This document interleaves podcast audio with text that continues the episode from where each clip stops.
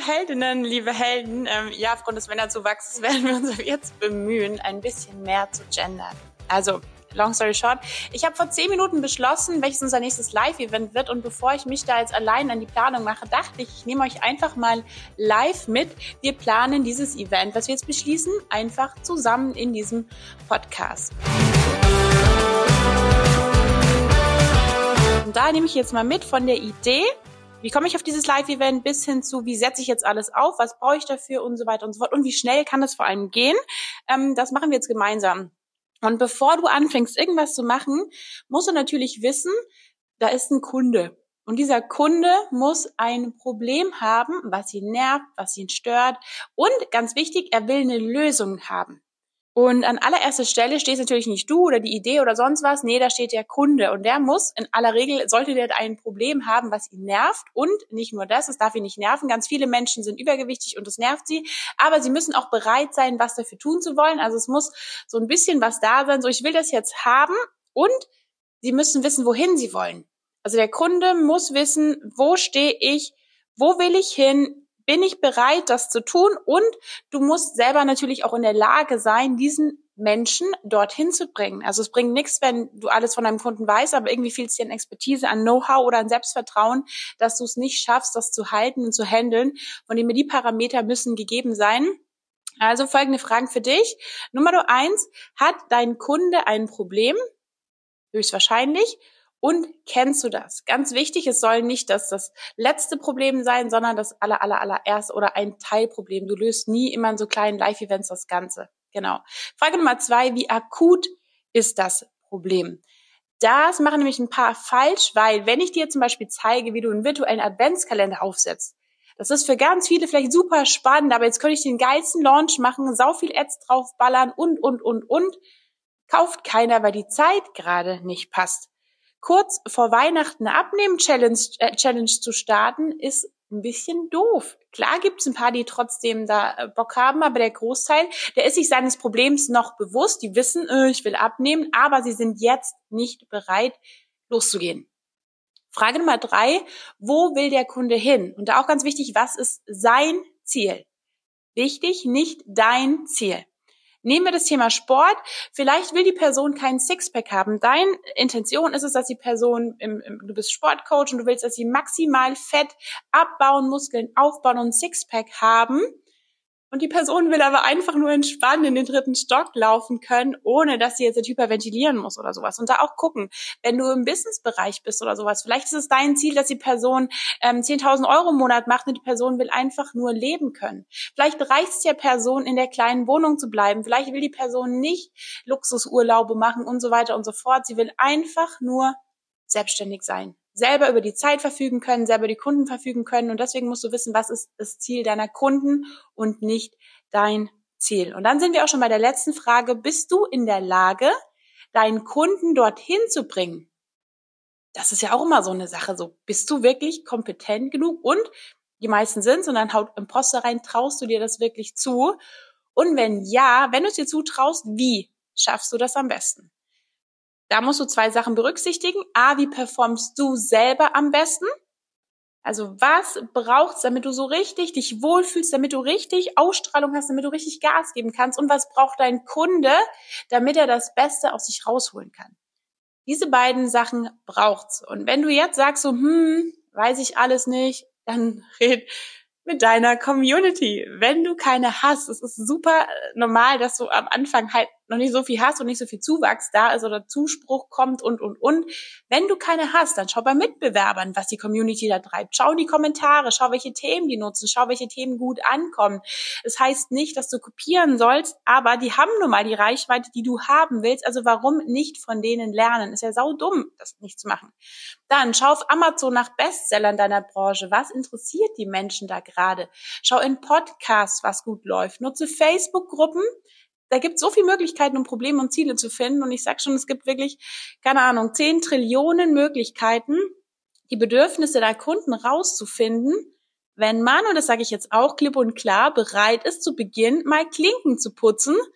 Aber das wäre jetzt, glaube ich, ein, ein anderes Thema, was ich da aufreißen würde. So, jetzt hast du das Thema und dann fängst du an zu bauen, vorzubereiten und so weiter und vergisst meistens die Community abzuholen, bevor, ganz wichtig, bevor ich irgendwas baue und auch Christine, holen wir uns das Feedback ein, ob das gut ist und dann heizen wir die Stimmung an. Nicht so ein Hallo, hier ist was Neues, melde dich an, sondern die Menschen müssen mega hyped sein, fast platzen. Bestes Beispiel Dating. Du gehst ja nicht aufs erste Date und sobald dein Gegenüber sagt, oh, ich finde dich schon ganz gut, fällst du mit der Tür ins Haus und sagst, oh, ich finde dich auch toll, lass uns zusammenziehen, alles geil, hier hast du hier mein, mein, mein Haustürschlüssel, komm sofort rein, besuch mich, wann du willst und so weiter und so fort. Oh mein Gott, die Person macht sofort dicht, rennt weg und wird dir nie wieder schreiben, obwohl sie dich ja eigentlich ganz gut fand. Das heißt, du fängst an, ein bisschen doppeldeutiger zu schreiben, du machst dich hübsch, du bleibst neugierig, die Person fängt an, dich zu vermissen. Irgendwann denkst du und die Person auch an dich, immer, immer öfter oder denkt halt öfter aneinander und du kannst das nächste Date kaum abwarten. Und dann, erst dann, wenn du merkst, die Community hat, ich sage jetzt mal, angebissen, die wollen das wirklich, dann haust du raus, was los ist. Nicht eher. Dieser Spannungsbogen muss gegeben sein, wenn du einen Launch startest, unabhängig davon, was das für ein Launch ist. Und erst dann geht's auch an die Planung und ich starte dabei von hinten nach vorne. Das heißt, ich definiere erstmal, wann findet das Event statt. Und da ist ganz wichtig, dass du eben schaust, wann hat meine Zielgruppe Zeit? Ist es vormittags oder abends? An welchem Tag ist meine Zielgruppe eher entspannter? Jetzt im Sommer, Frühling geht's wieder los. So Freitag, Samstag, Abendtermine sind immer blöd bei gutem Wetter, weil die Leute wollen halt erstmal rausgehen. Wenn deine Zielgruppe Mütter sind oder sowas und du willst es irgendwie abends machen, dann schau vielleicht auch, ob da ein Fußballspiel ist, wo der Mann Fußball gucken will und keiner für die Kids da ist. Also guck, was ist da? Ist da irgendwie ein großes Event? Ist da irgendwie meine Mitbewerber plant ein mega fettes Webinar, check dieses Datum einfach mal ab und dann hast du das schon mal für dich so stehen. Und von dem Zeitraum her, so roundabout, wenn du schon eine warme Community hast, vier Wochen, wenn du mehr Zeit willst und wir sagen immer, gib dir mehr Zeit, sind es Minimum acht bis zwölf Wochen, teilweise sogar vier, fünf, sechs Monate bei einem richtig großen Launch. Und ja, vielleicht hast du Druck und musst schnell Geld verdienen. Das ist manchmal ist es einfach so und du denkst so, oh, es muss endlich was reinkommen, ich kann irgendwie in den nächsten Monat, weiß ich nicht, wie Geld reinkommen soll und so weiter und so fort. Aber ein Launch kostet immer gleich viel Geld, gleich viel Aufwand, gleich viel Nerven, mega viel Energie. Er lohnt sich nur 10 Trillionen mal mehr, wenn du dir Zeit lässt und deine Community da ordentlich drauf vorbereitest. Das ist wie die Grundierung beim Streichen.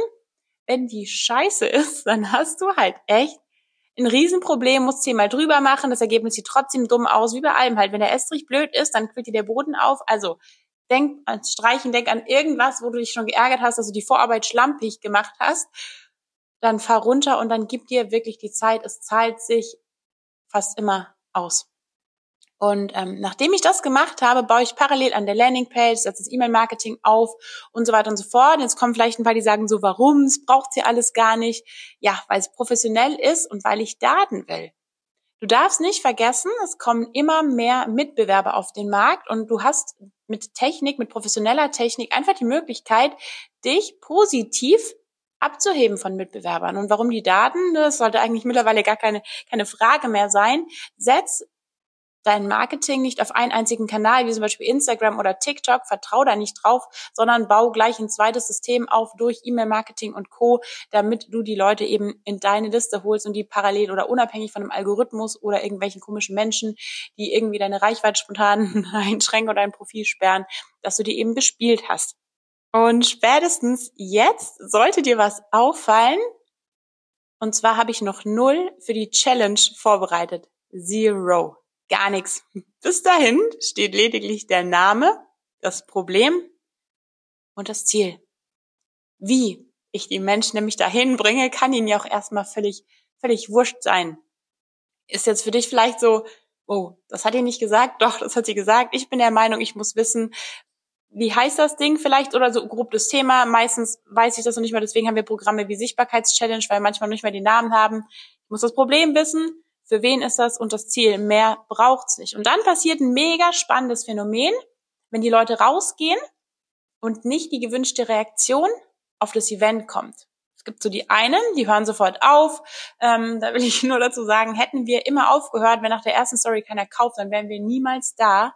wo wir heute sind. Also gib dir und deiner Community Zeit, dich da einzugrooven in das Thema. Das geht manchmal ganz schnell und manchmal dauert es halt einfach. Und ich will dir da ein Beispiel geben, jetzt aus, aus dem Alltag. Das kann jetzt ein Wohnbeispiel sein. Ich nehme jetzt einfach diese Trendfarbe Pink, weil die hier gerade voll hyped ist. Ähm, ich hasse Pink. Dieses richtig krasse Magenta Pink finde ich super furchtbar. So, jetzt sehe ich das aber überall egal ob in der Wohnungsdeko, es gibt plötzlich krass pinke Blumen, die es vorher nicht gab. Es gibt super viel pinken Lippenstift, Nagellack und so weiter und so fort. Den gab es vorher auch schon, aber irgendwie hatte ich das nicht so auf dem Schirm. Und irgendwann hm, habe ich mich dabei erwischt, dass ich pinken Nagellack gekauft habe weil ich so geframed wurde. Es hat lange gedauert, aber alle um mich rum, ich habe gesehen, ah cool, hm. und es hat nichts mit Manipulation zu tun, sondern man muss manche Sachen einfach öfter hören, öfter sehen, öfter damit in Kontakt treten, damit man merkt so, hm, eigentlich ist es ganz geil. Klar, wenn mir heute der beste Verkäufer der Welt einen pinken Pulli andrehen will, dann habe ich da keine Lust drauf. Wenn ich aber über Tage, Wochen, Monate immer wieder so geframed kriege, schau mal, wie geil das ist und das ist, dann kann es sein, dass man sich irgendwann in diese Farbe verliebt. Muss nicht für immer sein, aber so, dass ich mir einen pinken Hosenanzug kaufen würde, weil ich diese Farbe jetzt plötzlich so cool finde. Und ähm, dann passiert noch was bei denen, die sich nicht zurückziehen, sondern weiter Gas geben. Die haben nämlich ein anderes Problem. Also die, die sagen, ich gehe jetzt raus mit meinem Produkt, das ist voll toll, ich bin voll begeistert, ich bin super verliebt in mein eigenes Produkt, aber es reagiert keiner. Oder es kommt nicht die Reaktion, die ich mir gewünscht habe ähm, wenn kein Interesse da ist, dann versuchen ganz viele dieses Wie zu untermauern ohne Ende, anstatt die Lösung weiter zu verkaufen. Jetzt Frage an dich, interessiert dich bei Lufthansa, welche Turbine verbaut ist? Oder findest du wichtig, dass du in München einsteigst, Essen kriegst und in Bangkok wieder landest? Also wenn überhaupt, wenn es überhaupt um dieses Wie gehen sollte, dann musst du klären, wann startet der Flug, alias dein Event, wie lange dauert der Flug, für wen ist der Flug und wo bringt er dich hin? Damit wirbst du.